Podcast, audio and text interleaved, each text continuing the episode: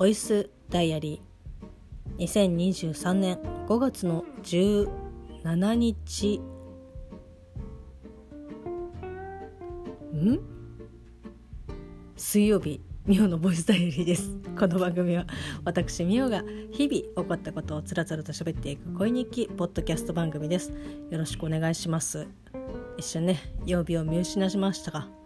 見失いましたがなんとか生きております。はい。今日はとにかくなんか暑かったですね。関東東京が30度とかで、まあ、神奈川とかそこら辺は、まあ、30度切ってましたけど、まあ、ほぼほぼこう6月下旬 T シャツ1枚でねもうあの快適に過ごせる気候でしたけどまあ、本当にですね洗濯日和ということで今日ね朝からかなり好スタートというかこんなこうね好スタートを切っちゃって今日の一日大丈夫なのっていう感じでしたけど今日はまあ、又助くんのお弁当を作って最近ここ2日間ぐらいですね、まあ、今日も含めてですけどあの奇跡的に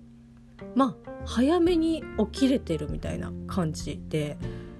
昨日ね半額で買いましたサーロインステーキ2枚、まあ、1枚は夜食べましたけど1枚残っておりましたので何だったらこのお弁当のために買ったと言っても過言ではない半額でゲットすることができましたので、まあ、朝からですね朝の6時ぐらいからですねサーロインステーキを焼くというもうだいぶこう換気扇回してましたので外に寄ってただろうなっていう感じでしたけど、まあ、さあのお肉を焼いてですね、まあ、こちらもあの高健哲先生によるですね玉ねぎレシピ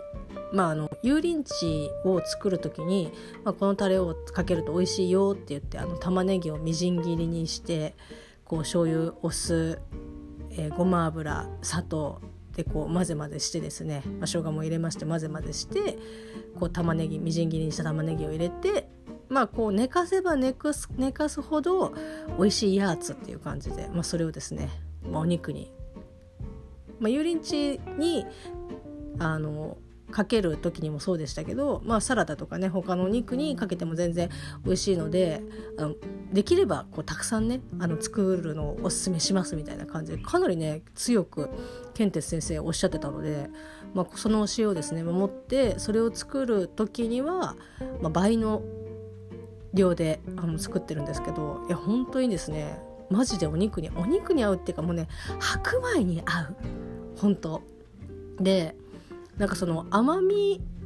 というか玉ねぎの辛みがそのタレに漬け込むことによってあの、ね、全然気にならないしネギよりもほんと食べやすいのでただいかんせん私がチョイスした玉ねぎが尋常じゃないぐらいあの切る時にですねもうあの目を攻撃目やりに来てるなっていうぐらいすごく痛いんですよ。でうちにはみじん切り器がありますのでこう紐をね引っ張ると刃がぐるぐる回ってあら不思議みじん切りにしてくれるってやつなんですけどもうね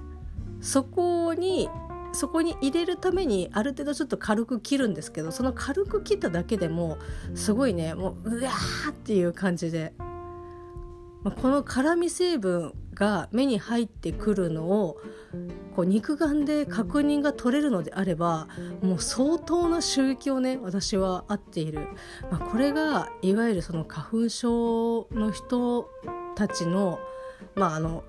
痛みの違いまあかゆみですけど、まあ、あの種類は違いますけどあこんな感じなんかなみたいな。眼球が痛いっていう感じで、まあ、それに耐えながらですねもうボロボロ泣きながらまあ、みじん切りにして。これ自分の手でやってたらね多分もうもう無理です。ちょっともう目ががんほんと眼球が痛いみたいな感じだったのでみじん切りね自分でやってたらあれでしたけどみじん切り器がございますのでそれにですね文明の利器まああの文明の利器というかあの人類の知恵みたいな機械を使って、まあ、みじん切りにして、まあ、タレを使ってみたいな。でお肉かけて食べたんですけど、まあ、非常にですね美味しい晩ごあお弁当を作ることができました。はい、で、まあ、その時にはラジオを聴きながらいつもねあのお弁当を作ってるんですけど、まあ、お弁当って言っていいのかもうねまだちょっと本当お弁当に毛が生えたみたいな感じのものしか作れないですけどまあこうねお弁当と言わせてください。お弁当を作ってる時に FM 横浜朝のラジオ番組ですけどちょうどいいラジオを聴きながらですね、まあ、過ごしておりまして。でまあ、ラジオ番組って基本的にやっぱ交通情報とかこう天気とかを定期的にですねあの1時間にまあ1回か2回ぐらいは、まあ、2回かな？2回こう30分おきぐらいにあの案内が流れるんですけどその時にもう今日はとにかくお天気お洗濯日和だということをですね強く念に押されましてただいかんせん今までの私でしたらいやもうそれいや今朝言われてもみたいな 今からせいやーみたいな感じでしたけどまあこう弁当を作ることによっていつもよりも本当に下手したら2時間ぐらい早く起きてるんですよ。なのであだったら一回ちょっと回して干してからでもいいかもしれないと思ってあんな細かいこうやつとかだと干すのに時間かかっちゃうんでもう大きいバスタオルとか、まあ、こう T シャツとかっていうものが、まあ、溜まっておりましたので、まあ、それをですね回してなんだったらちゃんとねもう回したらもう干すしかないんですけど干して、まあ、帰ってきてね取り込んだ時にはもう綺麗に乾いてましたけどあのペペオバのトレーナーもですねあのパーカーもお洗濯しましてまあもうこの気候が続くのであれば今年はねちょっとあのペペロンチーノオーバードライブパーカーは、まあ、秋口まではちょっとねタンスの中でこう待機していただくかなっていう感じにはなると思いますけどちょっとね5月6月結構気候が移り変わりというかね差が激しいのでまああのタンスにこそ入ってないけど、まあ、いつでもスタンバイできるみたいなところに、まあ、待機ねあのバッターサークルネクストバッターサークルみたいな感じでそこにねあの待機していただければいいかなっていうふうには思ってはいるんですけど、まあ、あのトレーナーとかもねあの T シャツとかも選択できていやもう本当にだえなんかこんなに朝好調に切り出しちゃって本当に大丈夫なのかなっていうふうに思ったんですけどまあ一日ですね無事に乗り切ることができまして。でまあ朝、まあ、そんな感じで割とそのあの暇を持て余すというか、まあ、暇じゃないんですけどそのお弁当を作って洗濯回してでご飯も食べてなんだったらこうねコーヒーを飲んでふーっと一息をつきながら一服をしつつですねこうまあ私の家ではタバコは外で吸ってるんですけどまあ私結構もねあの外で吸ってますけどこう庭にありますオリーブがですね去年とかはそんなことなかった気がするんですけどえらいあのつぼみをつけておりましてでなんかこうあんまりねきちんとお手入れをしているオリーブちゃんたちではないのでまあ実がなったらいいなぐらいにしか思ってないですけど、まあ、3種類ね。ちゃんとそのオリーブをあの買う時に実をつけるには違うその品種がとその受粉をすることによって実がつくよみたいな。同じあの品種同士だとなんか実がつかないよみたいなことを、まあ、調べてあのあそうなんだと思って3種類全部違うやつを、まあ、買ってきてで、まあ、育ててるんですけどもう3種類ともなんかガンガンに花咲いててああこんこんな咲いてたっけっていうぐらいめちゃくちゃ咲いててでちょっと触ると本当花粉がこうパラパラって落ちるぐらいなんか本当なんです花粉がいっぱいついてるみたいな感じ なんですけどオリーブの花って本当にね可愛くて本当小指の爪の半分ぐらい小指の爪の半分ぐらいって言っても小指の大きさは人それぞれだと思いますけど、まあ、本当に直径1センチ全然ないですね。あの5ミリもないかなっていう感じ。23ミリなんですけどそういったちっちゃいお花がこう集合体になってて非常にですねあの可愛らしいんですけどちょっと春萌えに似てるかなって花が。非常に可愛らしくてですね。いやでもここまで咲いたら実いけるんじゃないのかなっていうふうにちょっと期待をしてしまいますよね。なのであのガンガンにですねあの虫さんたち、まあ、あの主に、えっと、蜂とか蝶とか、まあ、もうなんでもいいです。とにかくあの花粉を運んで受粉を、ね、サポートしてくれるのであればもう誰でもいいみたいなだいぶねあの軽い感じになってしまいますけどあ受粉してくれたら受粉のねサポートしてくれればもうね嬉しいなというふうには思うんですけど、まあ、本当にですね今虫昨日もねちょっとあの落とし踏みの話だったりとかハムシの話をしたりとかしましたけどこう職場の近くにですね、まあ、街路樹に、えーと、植わっている木木というか、まあ、お花が、まあ、あるんですけど今ツツジがですねゴリゴリに咲いておりましてそのツツジの周りをですねあれはあのクマンバチですかね。クマンバチあのここに丸っこくてなんだろうあの花に止まるたびに体の重さで花がこうしだれるみたいな 感じでいつもなんか一生懸命「あ落ちる落ちる落ちる」って言いながらこういろんなねその花に飛びついてるんですけど、まあ、今日もそうですし昨日もそうでしたけどせっせせっせとですねあの飛び回っておりましてであのクマンバチってなんか他のまあミツバチももちろん可愛いですけどその毛のモフモフ感まあ、実際にはあれは毛じゃないんだと思いますけどあのモフモフしてる感じでちょっとゴロッとねコロッとしてる感じが可愛いなと思って、まあ、基本的にああいう風にね飛んでるはずとかはこう何かこちらからねアクションしない限りはもうせっせと働いてらっしゃるので、まあ、そこをですねこう動画で撮ってっていうのを最近やってます。まあ、結構ね可愛いしなんかああいったなんだろうアリとかもそうですけどこう花にですね一生懸命しがみついてこうモソモソしてる感じとかあすごい可愛いなと思って。これがあの顕微鏡レベルのこう視力を持っていないから、まあ可愛いなというふうには思えるんですけどこれが結構リアルに見えたらそれこそねあの昆虫たちのお目目をね追うっていう感じなので、ちょうどね、まあ、見えすぎない程度の視力であのかあの目でさしていただいております。はい、でね今日一日結構ポッドキャストを聞いておりまして、まあ、それこそ、まあ、最近ですねデビューをしました「えっと、東雲ビーフンスープレックス」もそうですけどなんか日曜日明けまあ月曜日とかって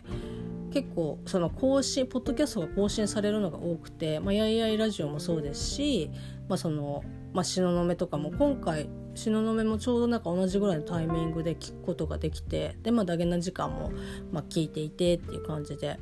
楽しくですねポッドキャストライフをしながら、まあ、仕事をしているわけなんですけど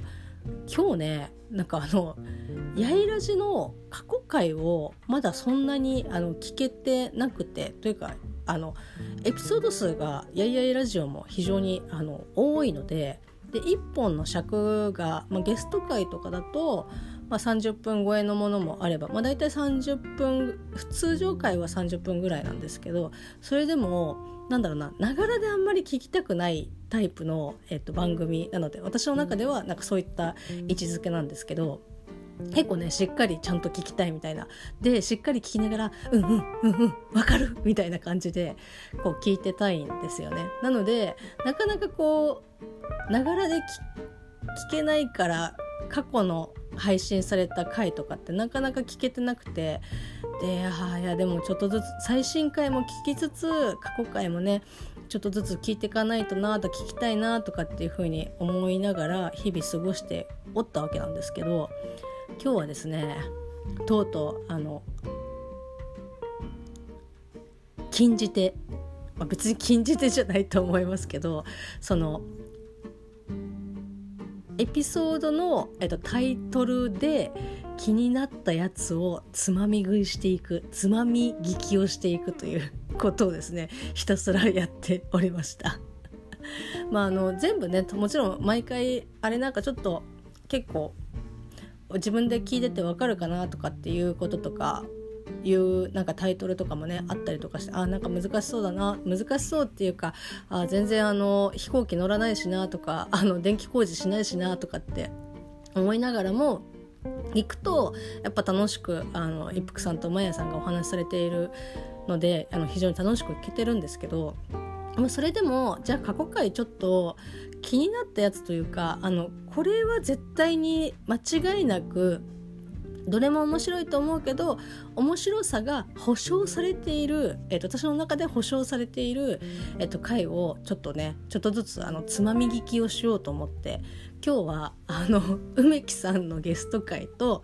えーと、ペペロンチーノオーバードライブの、えー、とクマーさんがのゲスト会をですね、えー、と聞かせていただきました。これね本当にまああの一応ね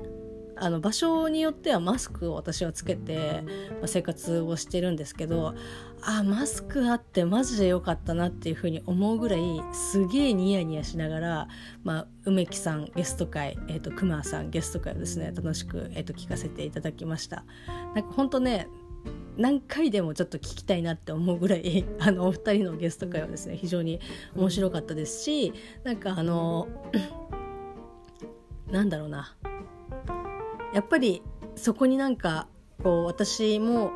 こう脳内がね行って、えー、と喋ってるみたいな感じの感覚になってすごいねあ分かる分かるって言いながらあの思いながら聞いたりとかして非常にですね楽しかったです。なんかあのやっぱり自分が知ってる聞いてる人がゲストに出てたりとかすると、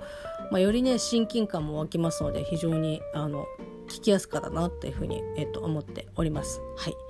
まあ、そしてですね、えっと、今日もちょっと結構眠たいんですけどまもなく、えっと、日付が変わりまして私36歳から37歳に、えー、変化をしますのでちょっとそこら辺まもなく5、えー、4 3 2 1はい37歳になりました ちょっとこれがやりたくてああお風呂入んないとなって思いながらもお風呂入ったら多分お風呂の中で誕生日を迎えるなというふうに思ったのでちょっとぐっとこらえてえっ、ー、と喋りながらいきなりのカウントダウンでしたけどはい。あの話戻しますけど、えーと、ややいラジオあの楽しくですね過去回つまみ聞きをしながら、まあ、こう楽しく過ごすことができました。ありがとうございます。まあ、他の回もねもちろんあの楽しいとは思っているのでちょっとずつちょっとずつですねあの過去回あの聞かせていただきたいなというふうに、えー、と思っております。はい、いやー37歳ですか。一応あの私はですね、まあ、ツイッターやっておりましてこう誕生日の日には毎年こうイラストアイコンのイラストをですね、まあ、あの書き下ろして、えーと、差し替えをしている1日限定という形であの差し替えをしているんですけどさっきもあのもう多分バタバタして明日の朝まあこう日付変わって5月の18日にじゃあ書き出そうとかってなるとなんだかんだでね結構時間時間取られるというか時間を作ることがで書く時間を作ることができなさそうだなっていうふうに思ったのでさっきねパッて書いてもういつでもアップできるようにデータに起こしてあるのでこのボイスダイアリー撮り終わったら差し替えをねしようかなっていうふうに、えー、と思っております。いやー37歳ですか。もうあっという間ですね。まあもちろんあの人生100年時代というふうに言われております。まああの折り返しにはもうあと13年ねありますけどまあ13年なんて本当にあっという間だと思いますけどいや37かなって 思いながらはい。私がお世話になっていた20代の頃とかにお世話になって本当に可愛がってくれた人たちの年齢に、まあ、当たり前ですけどああなったなーとかって思ってでその時ってすごくこうお兄さんお姉さんっていう風にこう、まあ、もちろんね友達であり先輩でありっていう風な関係でしたけどなんかすごくねしっかりしてたよなとかっていう風に思いながら自分がいざその年になってみるとあなんか全然変わんねえなっていう。まああのよくね年上こんな感じなんだろうあるあるだと思いますけど、まあ、37歳、えーまあ、今年1年ですね、えー、と無事に、まあ、とにかく、えー、と健康。健康。これも本当にねあの第一。もうそろそろいろいろ回復するのに時間がかかり始めてるのでもうとにかく健康第一であとは又助君と仲良く過ごし私のえー、と実家もそうですし又助君の実家もそうですけど、まあ、こう家族がですね両家がこう健康に、えー、と1年過ごすことができたらいいなっていうふうに思いますしちょっとやっぱねあのー、いろいろなものを駆使してやっぱ関西ね行きたい！関西行きたいですね。でちょっと何泊かしてこう関西のねお友達まあお友達って言ってもあのお友達と私は思ってますけど、まあ、ほぼほぼあのポッドキャスターの方ですけどこう遊んでもらえたら嬉しいなっていうふうに思っております。まあ、今年どっかでねもう一回行きたいもう一回というかまだ今年行ってないですけど、まあ、去年ねシャビオンで行かせていただきましたけど今年に年一でいいからちょっとやっぱ関西行きたいなっていうふうに思ってます。まあ、九州もね行きたいですけど、まあ、行きたいところが大体西っていう なんかやっぱね肌感覚合ってるんだろうなって思います、まあ、もちろんあの関東の方とかもね大好きですしあのお友達とかもねたくさんまあ私の地元の人間は当然あの関東の人間がほとんどですけどなんかそれとはまた違ってなんかこう西方面って好き。なのであのぜひですねあの遊びにね行く際はぜひあの遊んでそちらの方にね足を伸ばさせていただいた際には遊んでいただけると構っていただけると大変、えーと、私嬉しゅうございます。はいまあ、あの誕生日爆裂嬉しいぜ会はまあ明日、まあ、明日だとま日付変わってますけど5月の18日分できちんとですねお話をねさせていただきたいなというふうに思いますし、まあ、今後もですね、えっと、このボイスダイアリー、えっと、生温かく聞いていただければと思います。はいというかですねあのこの「ボイスダイアリー」の周年が5月の27日なので、まあ、似たようなことをですね多分また言うとは思いますけど まあその時はその時ということで、まあ、改めてですねいつも本当に皆さんに支えられてなんとか、えーと、生きていくことができております。今後とも何卒よろしくお願いします。そして37年前に私を産んでくれたお母さん本当にありがとうございます。正確に言うと18日の夕方の6時ぐらいに私はこの世に爆誕したわけなんですけど、まあ、まだねお母さんのお腹の中にいると思いますけど日付的には日にち的には一応あの今日が誕生日ということでお母さんがね本当に頑張ってくれた、えっと、日記念日だと思っております。まあ明日の朝お母さんに感謝の LINE をしたいと思っております。そんな感じの5月の17日水曜日でした。それではまた。明日。